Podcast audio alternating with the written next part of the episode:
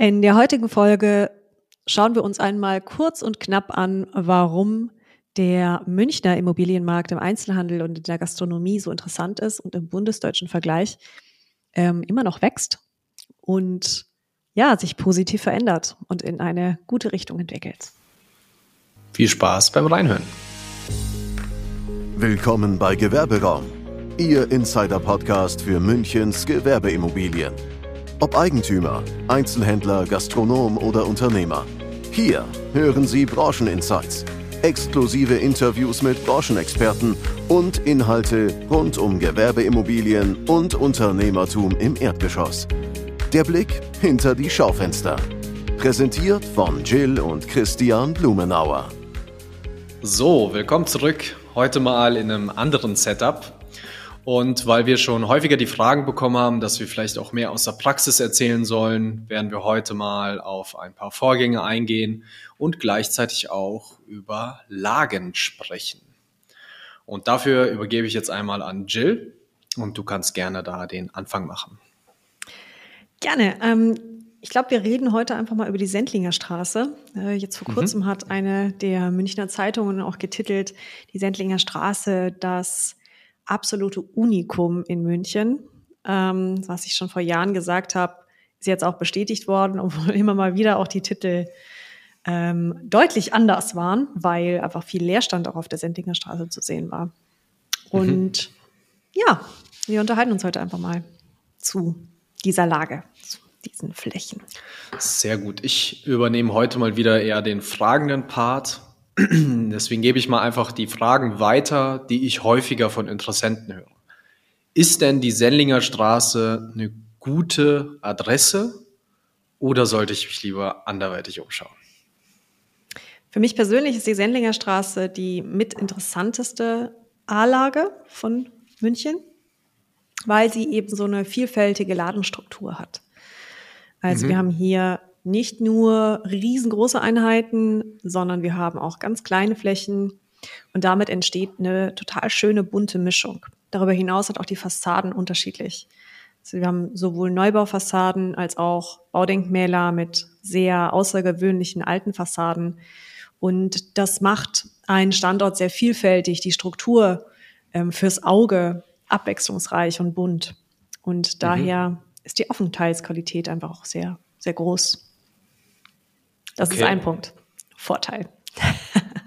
Also das finde ich sehr spannend, weil tatsächlich ähm, es gibt einige Interessenten oder auch Menschen, mit denen ich so spreche, die die Sendiger Straße wirklich ähm, mögen, davon viel halten. Und dann gibt es auch andere, äh, die tatsächlich sagen, die Sendinger Straße ist tot, da passiert gar nichts mehr, weil eben viel leer steht und eine hochwertige Marke kann sich nur schaden, wenn sie dort einen Standort eröffnet.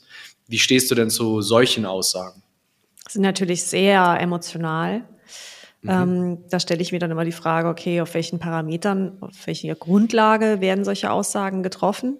Und ganz oft ist es eben so, wenn Lagen wie die Sendlinger Straße oder auch die Hohenzollernstraße sehr viel Strukturwandel erlebt haben, dass dann Kunden, Interessenten, suchende Kunden vorschnelle Entscheidungen treffen. Weil, okay. wie wir auch schon vorher in anderen Folgen gelernt haben, bedeutet Leerstand nicht immer, dass es nicht vermietet ist, sondern es kann ja auch sein, dass gerade umgebaut wird, dass umgewidmet wird, dass hier ähm, Sanierungspläne im Raum stehen etc. pp. Und das ist auf der Sendlinger Straße sehr, sehr viel der Fall gewesen, weil einfach mhm. im bundesdeutschen Vergleich diese Straße immer noch eine High-Frequenzstraße ist und die Nachfrage sehr hoch ist. Aber es war, gab auch viel Wechsel. Und das äh, kann zu diesem Trugschluss führen. Ist mhm. aber eher ein, ein interessanter Markt, um einzusteigen in eine, in eine Lage, meines Erachtens, weil okay. man natürlich auch mit aufbauen kann und mit, mit verändern kann, ein Viertel. Mhm. Und äh, wenn du jetzt sowieso schon die Überleitung zur Veränderung eines Viertels gemacht hast, welche Konzepte siehst du denn eher in der Sendinger Straße? Und vielleicht äh, kannst du auch mal darlegen, was so deine Gedanken waren, als wir letztes Jahr ein paar Flächen in der Sendinger Straße vermittelt haben, äh, wie du dort rangegangen bist und warum du, sag mal, gewisse Konzepte dann als gut eingeschätzt hast und eingestuft hast und andere, warum vielleicht nicht? Also die Flächen, die wir damals vermittelt war, haben, waren die, die Sendlinger Straße 45, die beiden Ladeneinheiten mhm. relativ weit vorne beim Sendlinger Tor. Ähm, diese Flächen waren zu dem Zeitpunkt noch im alten Zustand. Das heißt, sie waren sehr, sehr stark mit Trockenbau unterteilt und damit auch wieder so ein Punkt, manchmal werden kleine Rohdiamanten von suchenden Kunden deswegen nicht wirklich beachtet, weil sie einfach ganz anders aussehen als das, was man aus den Läden machen kann.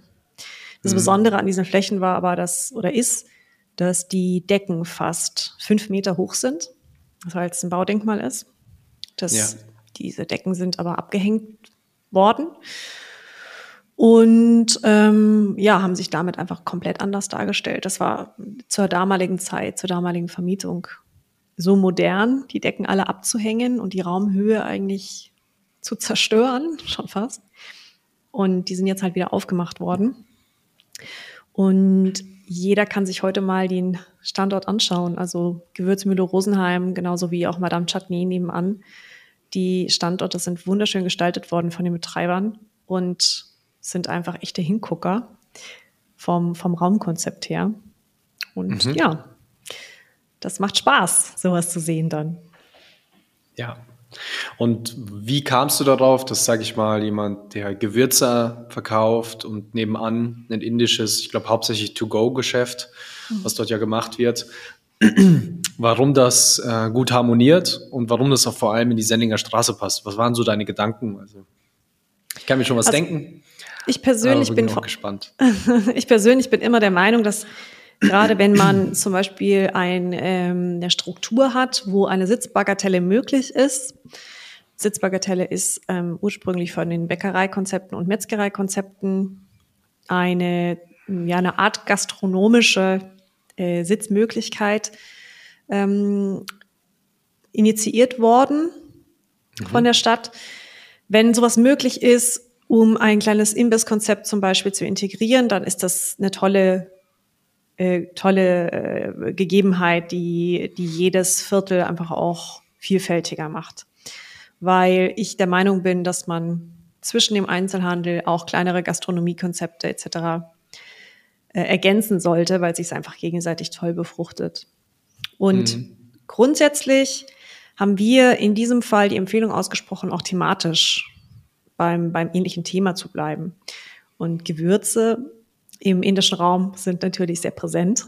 Und ja, dazu passt ein, super ein, ein Gewürzhandel. Und beide Konzepte haben wir vorgestellt. Beide Konzepte haben sich sehr stark interessiert für die Ladenflächen, unabhängig von vielen anderen. Und der Eigentümer ist hier auch unserer Empfehlung gefolgt, glücklicherweise, und hat eben sich für diese beiden Mieter entschieden. Ja, ich erinnere mich noch gut an die, die beiden Vorgänge. Das Ganze ist auch tatsächlich ähm, zählt mit zu unseren schnellsten Vermarktungen letztes Jahr. Ich glaube, die, die eine Fläche waren dreieinhalb Wochen und die andere fünfeinhalb. Und das ging alles sehr, sehr schnell. Und auf der anderen Seite gibt es ja auch noch ein paar Besonderheiten. Ich denke jetzt an, ich weiß nicht, wie man das genau nennt, diesen Eingangsbereich zumindest von der Gewürzmühle Rosenheim aktuell. Äh, das hat tatsächlich auch sehr, sehr viele Leute Interess ähm, oder Interessenten auch abgeschreckt. Das, ja. Daran erinnere ich mich noch. Und gleichzeitig. Auch den aktuellen Betreiber am Anfang. genau darauf wollte ich auch hinaus, dass du da mal erzählst, was so deine Gedanken waren und warum tatsächlich auch besondere Flächen, die ähm, nicht, nicht, sag ich mal, quadratisch geschnitten sind und eine normale Schaufensterfront haben, auch einfach sehr, sehr spannend und attraktiv sein können. Also wir haben uns da, ich habe mich damals mit Simon recht intensiv über diese sehr besondere Struktur unterhalten, weil ähm, das absolut genau so der Fall war, wie du auch gerade beschrieben hast. Also in der Vermarktung haben einige Interessenten auch deswegen abgesagt, weil sie eben diese Ladenfront nicht wollten.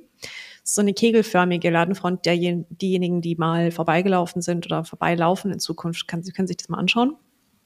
Mhm. Das wurde in der damaligen Zeit ganz gerne mal gemacht, damit die Kunden auch, wenn die Läden geschlossen sind, reinlaufen können und eigentlich so ein Gefühl von innen außen stattfindet.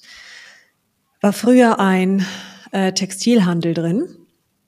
Was mhm. aber sehr interessant ist und was ich sehr interessant finde an diesen Ladenfronten ist, dass selbst bei so kleinen Läden, weil der Laden ist knapp 60 Quadratmeter groß nur, ja. ein sehr weitläufig und sehr großes Gefühl von der Front entsteht. Das heißt, von außen wirkt der Laden viel größer, als er eigentlich ist. Und man kann natürlich mit der, mit der Inszenierung des Schaufensters hier ganz anders spielen. Und auch äh, Simon Mendel, der Inhaber von der Gewürzmühle Rosenheim, war hier am Anfang sehr skeptisch.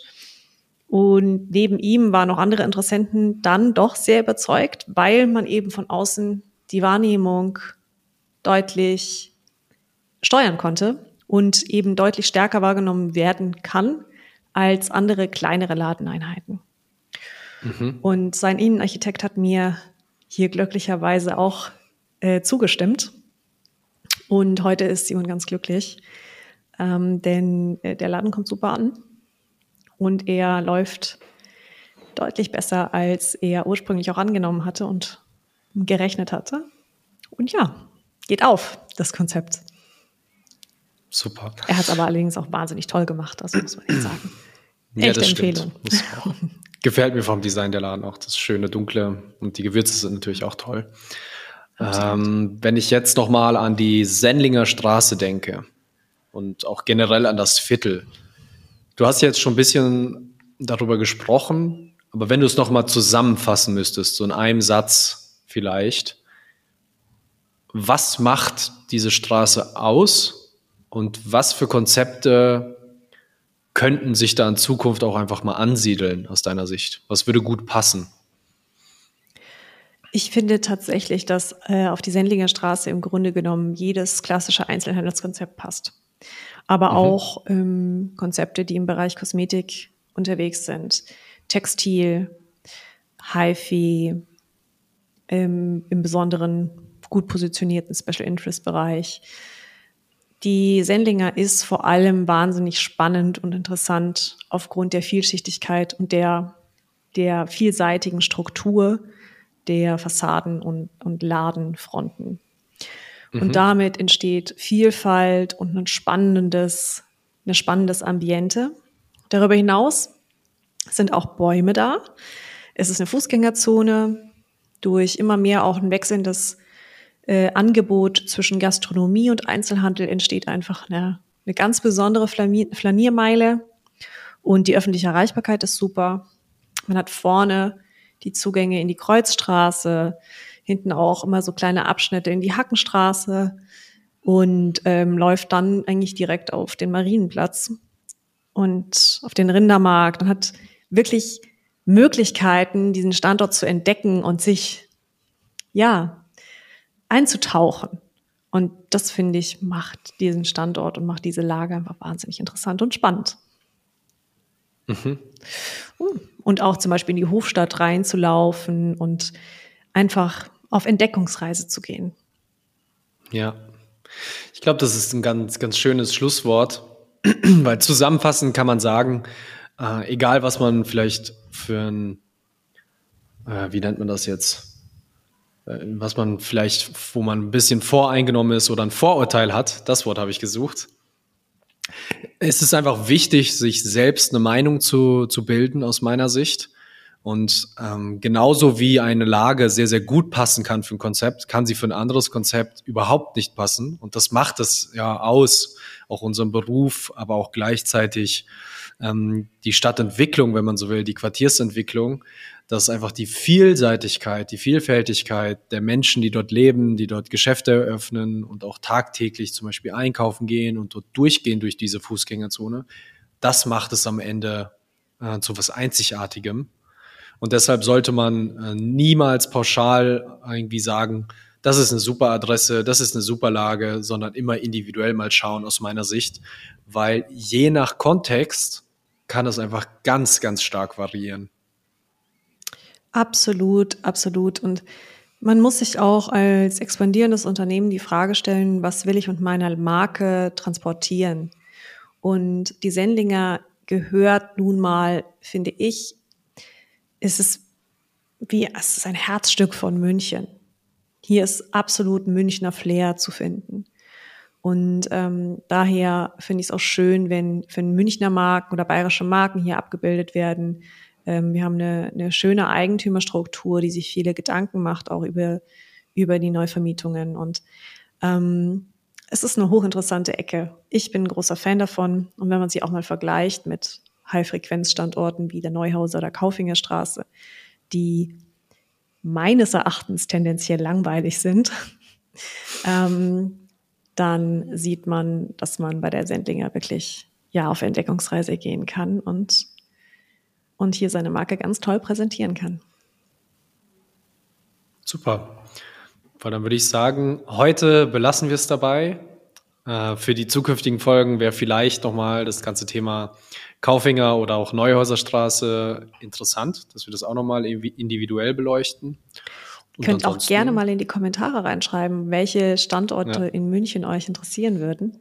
Denn wir sind ja vor allem auch auf Stadtteillagen spezialisiert, machen nicht nur die 1A-Lagen, ähm, was uns abhebt und was uns auch schon ja, lange, lange anders macht als viele große Maklerhäuser.